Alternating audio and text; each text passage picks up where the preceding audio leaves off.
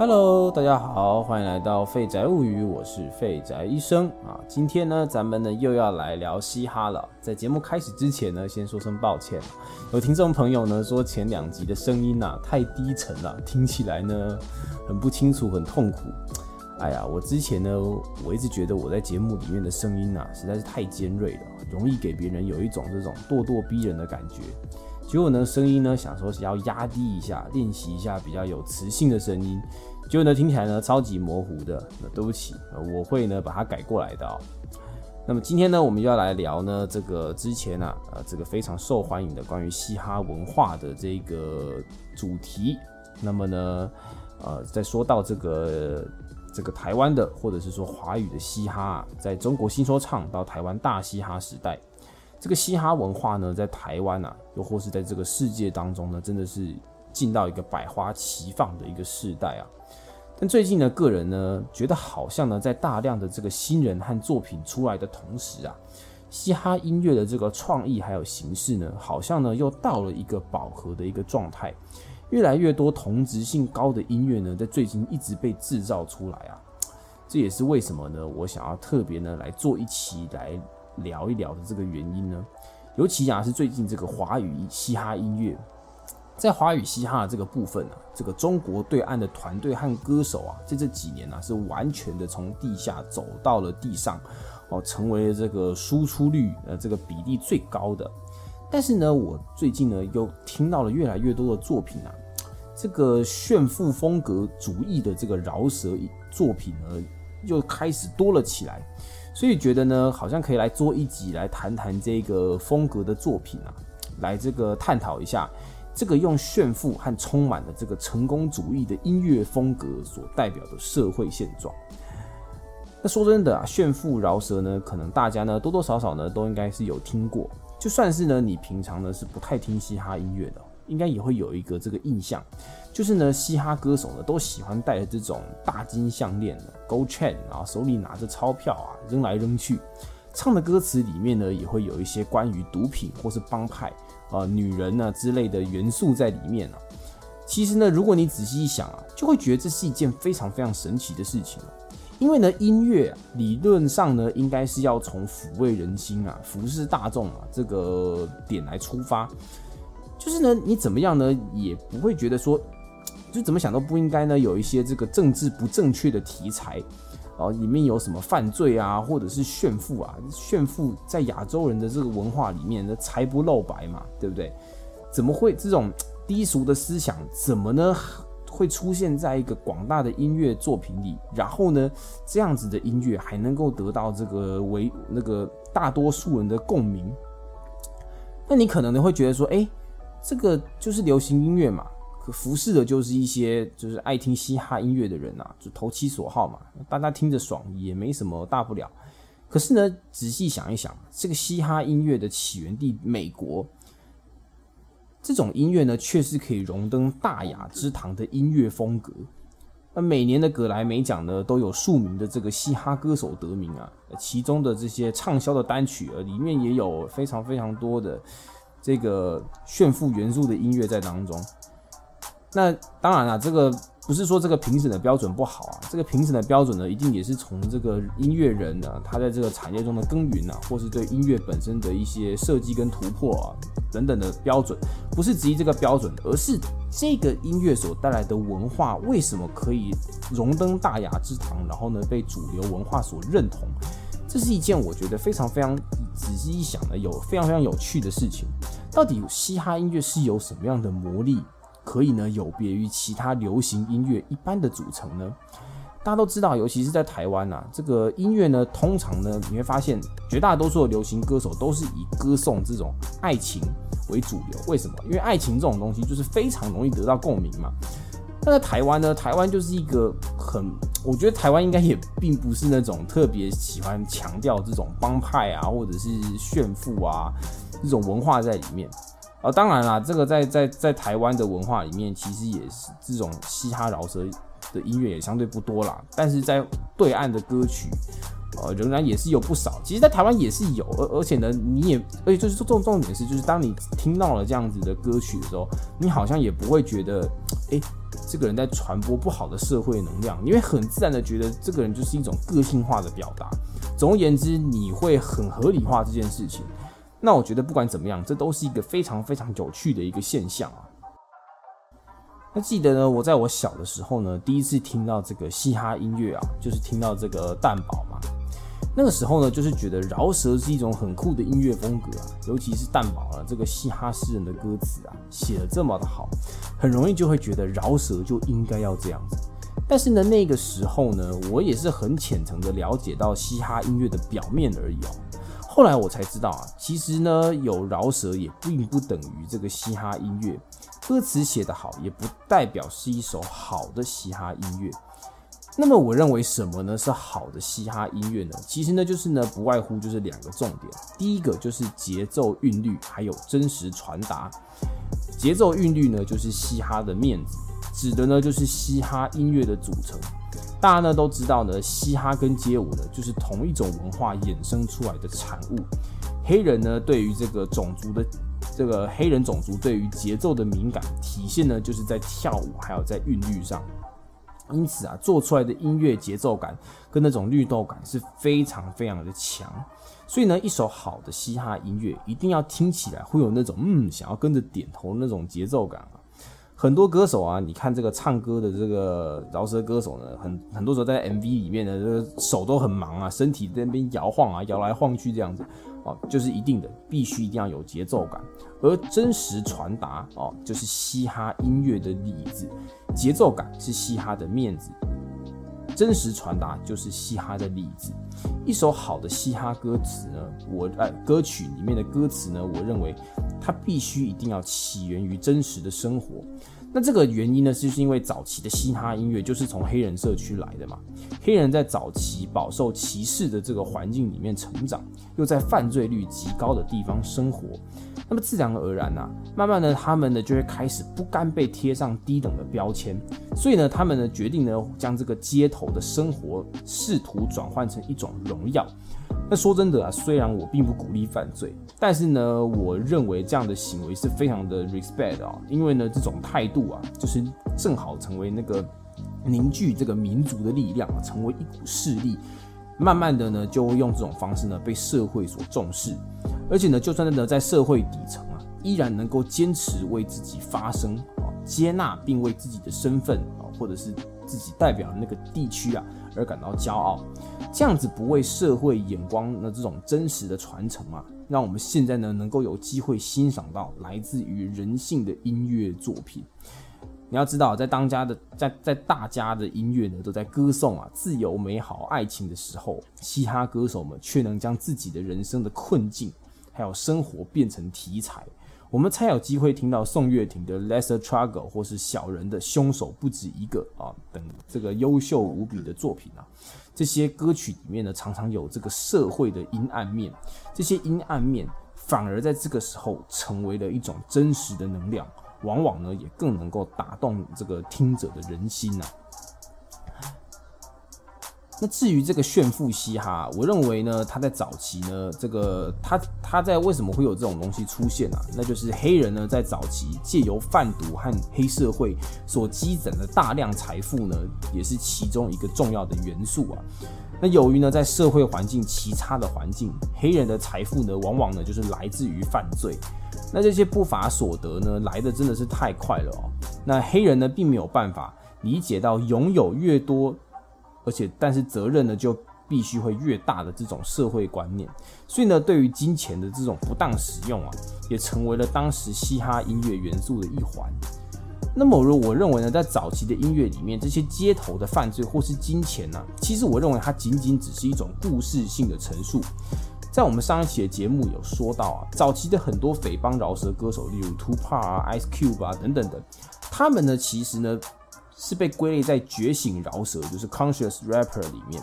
他们的这个唱着的黑人兄弟们的故事啊，但是故事的本身并不是重点，他们真正想要传达的呢，是对社会环境的抗议，例如呢，对这个警察暴力执法，还有这个黑人兄弟们永远没有办法翻身了，只能去从事犯罪的这种愤怒，同时呢，又宣泄着想要出人头地的想法。那么呢，虽然呢，我是很喜欢嘻哈音乐这种真实做自己的态度啊，但是呢，随着文明的进步啊，嘻哈音乐呢也必须要去掉一些这个过时的包装啊，让好的留下，坏的丢弃。可是呢，这几年来啊，我认为呢，有不少的歌手呢，将嘻哈音乐中的这些元素啊，有了一些错误的沿用。那么最经典的就是刚刚提到这些犯罪还有炫富啊。对于帮派和犯罪的认同啊，帮派和犯罪活动多半呢都是起源在那些政府没有办法给予足够保护，社会意识呢仍然是那蛮低下的那个年代。但是呢，我认为啊，在现在这个普遍社会资源呢已经越来越平均的时代。犯罪呢，已经越来越不像是以前一样，是一个不得已的选择。至少呢，在现在的台湾，我们已经不会去向往那些早期什么角头林立的年代啊，除非你你生活环境是那样。那么绝大多数的人呢，或者是说这个社会风气啊，多半对于这些想法呢，都是比较偏负面的。但是呢，仍然有不少的人呢，可以在正当的工作下，继续保有着这些犯罪的思维啊。那我忘记呢是哪一个黑人的这个饶舌歌手曾经就多次说过，黑人呢是一个唯一有钱还会自相残杀的物种。那么一个非常有名的歌手叫 Kendrick Lamar，他也曾经说过，黑人兄弟们其实有的时候也要必须自我检讨，为什么大家都不喜欢他们。而炫富呢，更是如此。在现在的许多这种呃新生代的歌手啊，比如说 Lil Pump 啊、Takashi Six Nine 啊等等的啊，其实他们也不算是新生代啦，也出来好一阵子了。就是呢，在这一批比较年轻的 rapper 啊，他们呢真的是炫富呢炫到爆啊。其实炫富呢也不是从他们开始啊，但是呢，就像刚刚讲到的，我认为早期老 OG 炫富，好歹呢是在表达一种哎。我们黑人虽然弱势，但是呢，真正靠着白手起家站起来的那一种骄傲的这种精神，而现在的新生代歌手是高声歌颂的这种唯利是图，然后双手戴满了百达翡丽劳力士啊，真的是戴满了，然后脖子上呢又塞着一条这个会让人脊椎侧弯的这个大项链，看起来呢反而是有一点像是这种金钱的奴隶啊，在现在的这些炫富的行为啊，我认为与其是证明。在我看来呢，更像是纯粹的对这种成功的一种崇拜，而且呢，这种崇拜的这种，而且这种成功的崇拜是很肤浅的，肤浅到把成功等于巨量的财富，巨量的财富就等于所谓的成功。因此啊，不得不说这些歌曲的内容还有质量，我只能说是直线下滑。只要证明我成功，我有比别人多的财富，我就是对最屌的歌手。那这种行为呢，也一直到最近这个流入的这个对岸市场啊。那在一个这个唯物主义为中心思想的国家，你就会发现中国的歌手更容易沾染到这样子的一个气息。那最有名的，我想就是 Higher Brother 吧。Higher Brothers 就是绝对就是成功走入亚洲市场的一个典范。但是海尔兄弟的这种成功，我认为比起像是音乐的突破。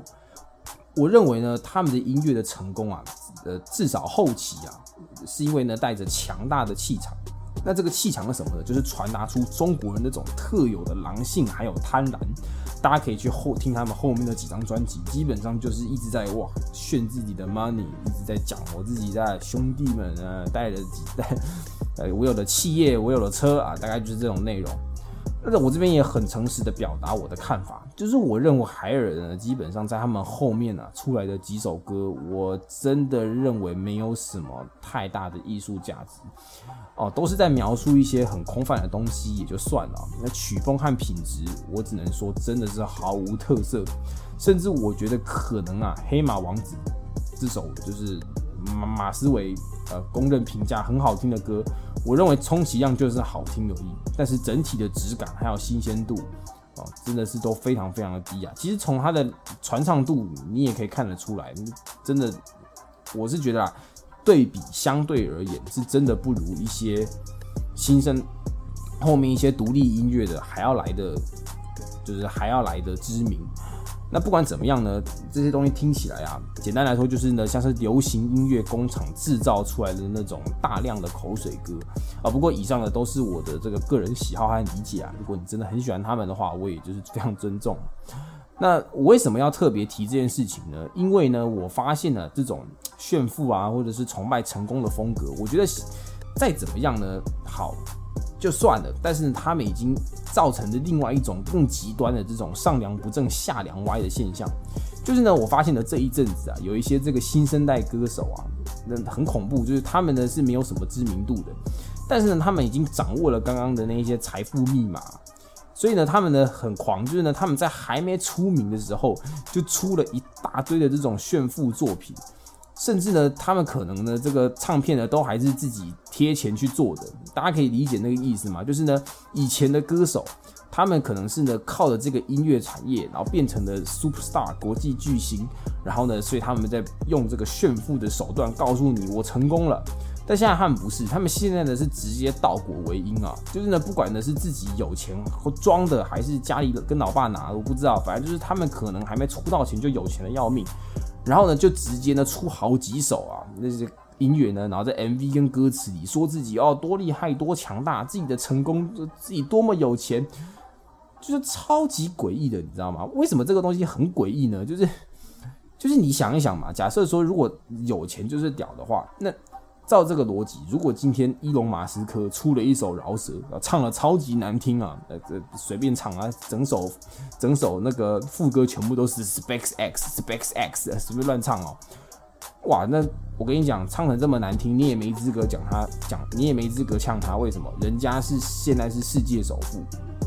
哦，然后呢，最好什么李嘉诚啊、郭台铭啊，是不是也可以出来唱一首什么《红海之歌》？哦，唱的超难听，你也不准嫌他，为什么？因为呢，人家有钱，出来唱就是最屌的。你要是呢说他们呢唱的不好啊，底下还留言呛你说怎样？你有企业吗？你有公司吗？大家可以理解我这个意思吗？就是真的是很奇怪，怎么会有人？自己先开始有钱，就就开始炫起富来呢？这个不就是跟刚刚的那种嘻哈音乐一开始的这种真实性就有了冲突吗？但是呢，很恐怖的是呢，就是呢，在这种风格之下，可能是这种态度呢，真的是在这个社会的氛围下，大家太崇拜这种成功的样貌了，所以呢，莫名其妙，大家听起来也哇，好爽啊，好开心。但是我认为啊，这些这些音乐啊，终究呢，都是装出来的。他们真的是是能，他们或许可以博得你一时之间的喜悦，但是他们真的能够成为经典吗？这个我真的是要好好打一个问号了。金钱为什么会成为了审核音乐的标准呢？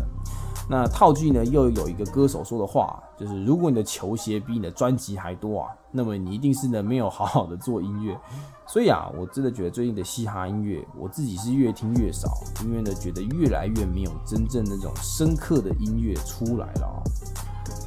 呃，不过呢，炫富音乐啊，我认为之所以呢可以造成流行啊。这也是反映了这几年来拜金主义还有成功主义成为了人类追求的思想标准这件事情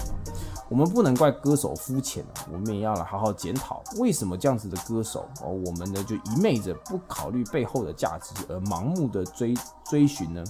我们好像自己啊在这个过程里面越来越浮躁，越来越肤浅，以致呢有人取得了金钱上的成功。他们呢，就同时掌握了人的价值观，还有话语权。在这几年来啊，你会发现，大家会有一种崇拜富豪的这种思想。我认为这个也是跟这种文化呢是有相关联的。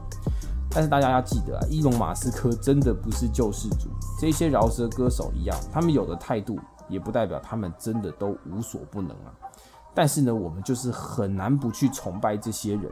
可能有一些人呢，觉得拜金主义和成功主义就是一种选择啊，看看就行，也没有所谓的对错。但是我认为拜金主义和成功主义，其实之所以啊，呃，是，我认为它是负面的，是因为呢这些东西都是极端思想的体现，就是只有金钱和成功才是这个世间上的这个真理。这种思想呢，其实它不仅仅只是单纯让人变得肤浅而已，而是呢。这类的思想，就算是你，你真的是白手起家好了，这种追求金钱和成功的思想，以这种思想为核心的事物，其实你会发现，往往呢都是非常缺乏特色的，而且呢取代性极高。因为呢，呃，这这个这个背后有个原很简单的原因啊，因为呢你会发现炫富呢所带来的贪婪，往往呢是非常非常单一性的。怎么说呢？你看这些爱炫富的人，其实他们的品味呢都非常类似，就是一个原则，就是多，越多的东西越好，越多越大越极端。所有的时尚到了后面就是极尽的奢靡。呃，例如说呢，我们看嘛，那些时尚人士呢非常爱穿这个 LV 或 Gucci，你看他们这些 LV 跟 Gucci 的衣服，美感就是只有一种，就是塞满的 logo。logo 塞好塞满，满满的布满了整件衣服啊，一条项链上面哦，到最后就是怎么样？到最后的美感就是呢，塞满了越细越小越密集的钻石，炫富的美感，炫富的品味就是多，不断持续而且大量的传递出我有钱我成功的讯息在当中，这些不断增加的欲望越堆越高。各位，你有没有觉得？这些奢华的循环，反而有的时候会造出一种非常可怕的廉价感。各位，你真的觉得一个上面都是自己品牌 logo 的包包还有衣服就是美感吗？你喜欢买名牌，是因为名牌的本质真的是比别人漂亮又耐用吗？还是更多的是由这个穿上去的时候，这个品牌象征出来的权贵感？你只要穿了，背后就可以。传递出那个讯息，就是我成为了成功人士，我成为了幸福圈子里面的一份子。各位，在这些东西啊，我们真的要好好的去思考，这些过量的装饰品和传递出外在的讯息，其实这些东西啊，反而让人的本身变得越来越渺小。大家第一眼都不是看你，而是先注意你身上的那些财富。在你洋洋得意啊，穿着这些名牌啊，这个炫富的时候呢，其实你有没有发现，你已经成为了这些物质的附属品了，你知道吗？你已经不再是这个万物的主体，你成为了这些物质的附属品。没有了这些附属品所传递出来的讯息，你就什么都不是。那么，如果是哦，我们回到了这个这个音乐上，如果是在这个音乐上的话。人的特色还有品味，在一首歌上越来越少，而财富和成功的讯息越来越多。那么这些音乐迟早呢，就会被更有钱、更新的东西所淘汰。如果我们想要的作品是可以真的让我们值得拥有一段长时间的事物，那我觉得我们就应该要思考，在这。在这个我们的作品里面，是否应该摒除那一些寿命不长而且取代性极高的因素？你想想看，谁有钱谁不会炫富？炫富炫来炫去就是那个样子嘛，买汽车、买游艇、买豪华房，可以满手袋满钻戒。你看谁有钱？每一个有钱的人炫富都是如此的单一。各位，你如果你是一个以炫富饶舌为主的创作者啊，那。很不幸的，我就会告诉你，有一天有人比你更有钱了，你呢就被取代了。总而言之啊，我认为财富呢，仅仅呢就是一种状态啊。财富可以是传达呃别种讯息的媒介，但是就以财富的本身而言，我认为并不值得被单独拿出来歌颂。那么不只是音乐啊，我认为呢，拜金主义和成功主义呢，也是需要被人所关注的一个议题。为什么？如果我们没有办法摆脱肤浅的本质，我们就很难看到真正在深层里最真实的东西。拜金主义和成功主义都是非常视觉化、非常浅层的东西。各位，这个主义呢，其实也跟最近的我们的这个社会议题呢，也有密切的相关啊。最近呢，这个在某个国家哦，他们的一些极端分子啊，就会常常的跑来呢，咱们台湾啊，说，哎，我的国家啊，楼又高，房子又大。啊，我们国家 GTB 世界第一，各位台湾人听了都很可笑啊，因为呢，我们都知道那些外表光鲜亮丽的东西，其实不能够代表那个国家的人真的幸福。其实这也是一样的道理。如果今天我们关注的都是外在的东西，我们崇拜的明星偶像，这个世界上被关注的人都不是因为他们本人的特质，而是他们拥有大量视觉化的名牌这些外表。那么我们怎么呢？有资格可以去笑那些跑来我们国家的那一些极端分子啊？说他们是一群肤浅的人呢？我们何尝也不是如此？这两种的这个这个追这种追求啊，其实呢就造成了现在很多奇奇怪怪的现象啊，还有包含我们之前有提到啊，有一个这个最近有一种很特殊的这个这个名词叫做落魄贵族啊，就是呢户头没有钱，可是全身名牌啊，这真的是非常非常可笑的一个现象啊。这个影响呢，不仅仅呢只是消费习惯而已啊。如果我们习惯了觉得表象就是一切，那么我们怎么可能会听到宋岳庭的《Lesser Struggle》，又怎么会听到 Childish Gambino 的《This Is America》等等之类挖掘人心背后的优秀作品呢？好，那么今天呢就说到这边了。最后呢，节目呢恭喜颜色李全哲入围金曲奖最佳华语专辑啊。颜色呢？我觉得真的是我自己认为啦，台湾最强的嘻哈团体啊，他们对于这个音乐的理解绝对是超乎寻常，但是呢又起源于真实的生活，这就像是我们的人生，回归真实，去伪存真，才是好的生存之道。好，不只是嘻哈音乐，任何事物若是只终建立在虚假上。我相信终究没有办法抵挡住时代的洪水而被保存下来，只有那些真实的东西才会一直被人所歌颂。那么谢谢大家，今天的节目呢就聊到这边。我是废宅，如果你喜欢我的节目，别忘了留言给我五颗星星，或者是或者是在下面啊和我说说你的看法。那么谢谢大家，我们下次再见，拜拜。